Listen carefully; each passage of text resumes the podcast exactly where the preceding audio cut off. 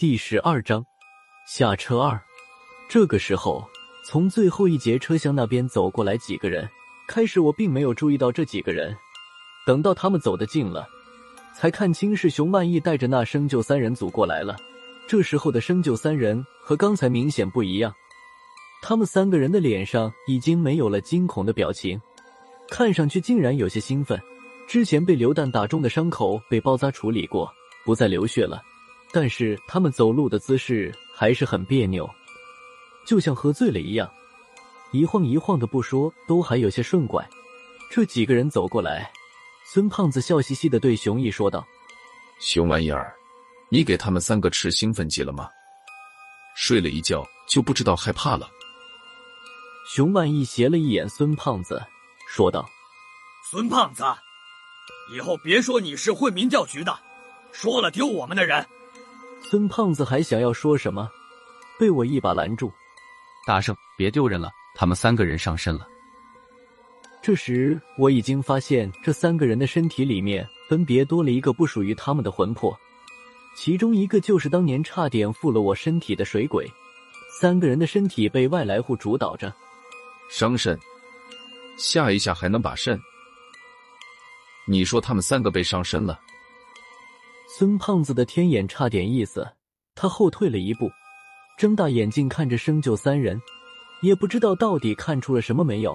我掏出香烟，分了孙胖子和熊万义一支，还没等掏火机，就听见那个叫棒槌的喊了一声：“政府，我这儿有火。”说话的同时，他已经从口袋里翻出来一个打火机，轮流给我们点上了火。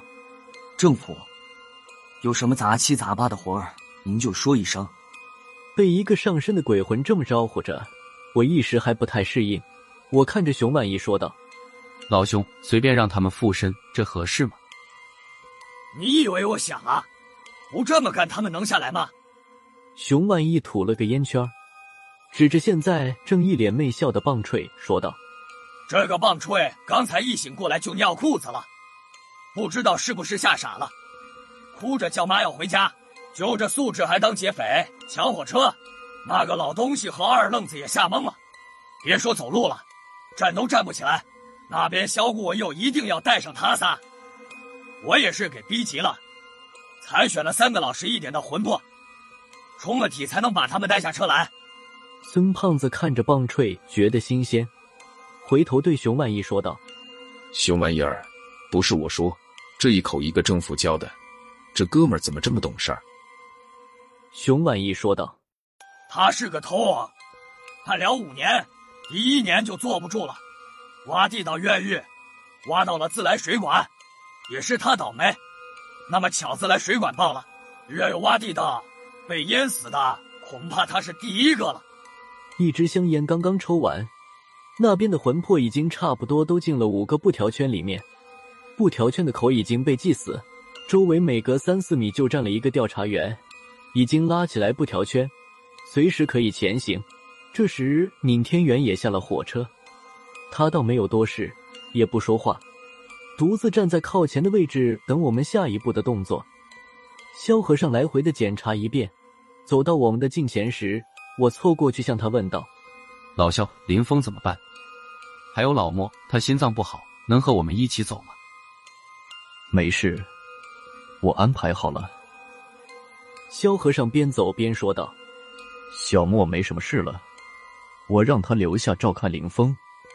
高亮那边我也打了电话了，他也找人过来了。”看着周围没什么人，我压低了声音说道：“林峰现在可是一点抵抗力都没有，要是再出什么事，就一个老莫。”萧和尚听我这么说，突然停下了脚步，看了我一眼。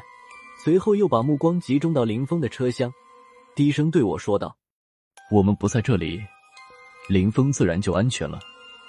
要是想让林峰死，刚才他就死了。”说完，他冲面前这诡异的队伍说道：“走吧，一直往前走，不用一个小时就能到了。”在正常人的眼里，这绝对是一支诡异的队伍，百十来个人分成了五队。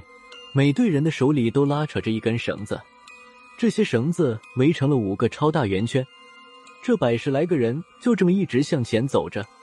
偶尔会看到有人朝圆圈里面呵斥一句：“老实点，你不想投胎了吗？”其实，我怀疑不需要这个禁锢魂魄的法阵，这些魂魄也会相当合作，没有一点想要逃脱的意思。就连那三个占了生就三人组身体的魂魄，虽然没有进入圈子里，但他们也紧紧的跟在我们身后。看样子，他们更想早一点到达目的地。萧和尚和闵天元走在前面开路，我孙胖子和熊万义走在队伍的最后面。向前走了没有多久，就看见迎面开过来一辆汽车，里面坐着邱不老和他手下的几名调查员。汽车开到近前，邱主任看见了萧和尚，便从车上跳了下来，耳语了几句。邱不老也进入我们的队伍当中。那辆汽车载着剩下的调查员继续朝后面火车的方向开去，看样子他们是去接林峰和老莫的。顺着铁道继续向前走，这时轨道两侧的土地开始变得荒芜起来。越往前走，土地荒芜的越厉害。没过多久，周围的土地已经可以用寸草不生来形容了。差不多快到了吧？不是我说，你们看看旁边这地。就说现在是冬天吧，可是连棵树也没有，这一眼看过去都是黑乎乎的，看着就瘆得慌。辣子，你看那片地，连根草都不长，光秃秃的，还打了霜。政府，那个不是霜，是碱。棒槌小心翼翼的纠正了孙胖子的话，见孙胖子没有生气的意思，他好像受到了鼓励，继续说道：“政府。”这种茧是鬼茧，阴气特别重的地方，晚上才会出现。早上一见太阳，就像霜一样化了。一般看见了鬼茧，就是到了鬼门关了。棒槌说的事情，我在资料室里没有见过。看来这个好像是他们魂魄之间才知道的。果然，又走了二十多分钟，走到了铁轨的尽头，我们这群人终于停住了脚步。铁轨的尽头是在一座山脚之下，准确点说。是在一片悬崖峭壁之下，和刚才走过来的那段路一样，这悬崖下面也是寸草不生的，从上到下是一面类似石灰岩一样的岩体。高亮一群人已经等在这里了，他和其他几位主任一起，正站在悬崖脚下，远处停着几辆汽车，有几个调查员正蹲在地上烧着纸钱，剩下的调查员正在搭几个巨大的黑色帐篷，他们已经搭好了两座。看样子最少还要再搭几座，在他们身后的山墙上，竟然有一扇门镶嵌在那里。欧阳偏左正跪在门前，口中念念有词，只是听不清他在说什么。